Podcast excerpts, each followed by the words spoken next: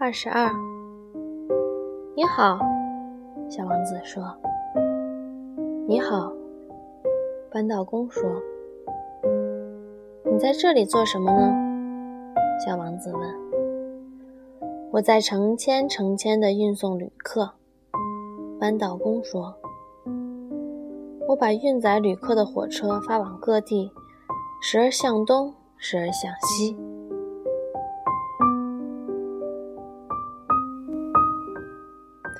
说话间，一列灯火辉煌的特别快车雷鸣般吼叫着开过去了，震得扳道房摇摇晃晃。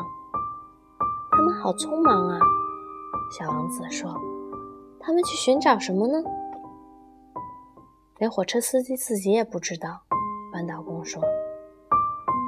这时，第二列灯火通明的特别快车轰轰隆隆地向相反方向疾驰而去。他们已经回来了，小王子问。“这不是刚才那批旅客。”扳道工说，“这是对开的火车。”他们不满意他们那个方向吗？人们从来都不满意自己所在的地方，扳道工说。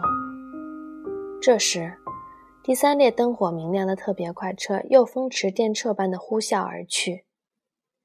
他们是在追第一批旅客吗？小王子问。